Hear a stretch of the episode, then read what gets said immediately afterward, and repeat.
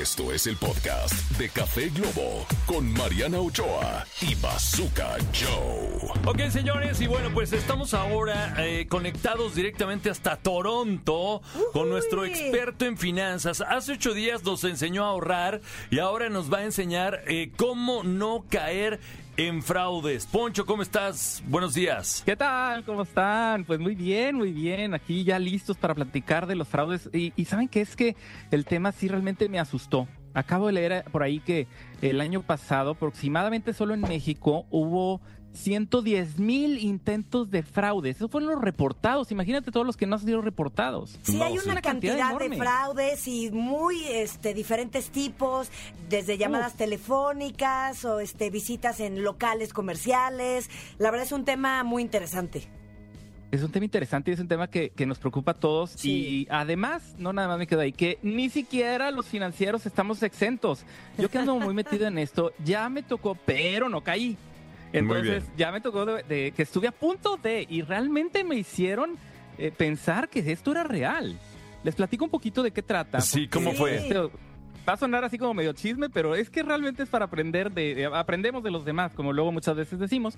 Resulta que me llegó una llamada a mi teléfono mexicano, que Sí. acá en Toronto pues tengo el teléfono mexicano, llega la llamada y era de el teléfono real de una eh, de un banco mexicano, o sea, el teléfono tal cual venía.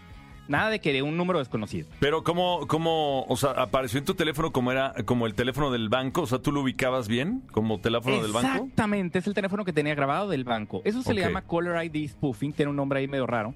Y existe. Entonces, una de las formas de fraude es justamente que se hacen pasar por el banco y el número que se ve ahí es el del banco. No es ningún número de alguien que eh, de- tiene un teléfono de esos que se tiran ahí de, de desechables. No, para nada. Entonces, ¿qué sucede? Me dicen que pr- muy probablemente mi cuenta estaba que alguien podía haber utilizado mi cuenta, entonces teníamos que asegurarla. Y lo que ellos pretendían era ayudarme para que eh, pudiera cambiar la clave y que pudiera resetear los pagos, etcétera. Todo iba muy bien, porque luego después de ahí me dicen, no, ¿traes eh, manos libres? Sí. Ah, es que te vamos a mandar un, un mensaje, un WhatsApp, y en ese mensaje, pues ahí viene la información. Bueno, era como robotito, todo era perfecto, parecía que estabas hablando con un robotito en el, en el WhatsApp. Sí. Mientras una señorita muy amable y con música de fondo, como si hubiera mucha gente en el call center, eh, me, me explicaba. Seguro sí, ¿cómo seguro sí había mucha gente, pero era- todos eran rateros. Claro. Era Yo un call sí. center dedicado Claro. a, a la estafa.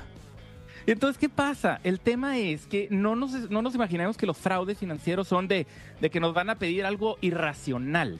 Se hacen pasar como todo que sea muy real. ¿Cómo no caí cuando me pidieron, y aquí viene algo, el dato súper importante, me pidieron mi password. Y aquí va el mensaje. Nunca, jamás, y sí aplica la palabra nunca y en mayúsculas, una institución financiera regulada, ningún banco, ninguna institución financiera, nos va a pedir nuestro password, ni por escrito, ni por teléfono.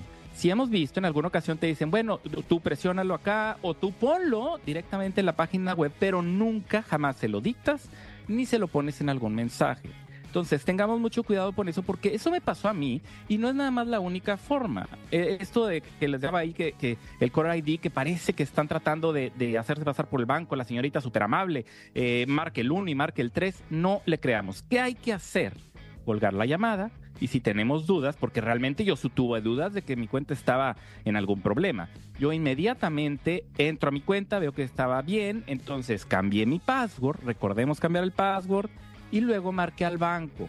Y efectivamente el banco me dice, no, no hay ningún problema con su cuenta, todo está perfectamente bien. Entonces, yo necesito marcar al banco. Es obvio que si yo voy a marcar al banco al número y marcar el mismo número que es el que me habían marcado. Sí. Pero claro que ahora sí es el banco. Es decir, no funciona para los dos lados. Si yo marco al número del banco, está bien. Pero si me marcan y aparece el número del banco, ahí sí puede ser fraude. A mí me pasó algo Wow. similar y obviamente pues, te agarran manejando, haciendo otras cosas y como que sí puedes, como que sí puedes caer, pero ya cuando te empiezan a pedir que tus datos, o sea, es como, güey, me estás hablando del banco, tú deberías de saber mi nombre, mi número de cuenta, este, todo, ¿no?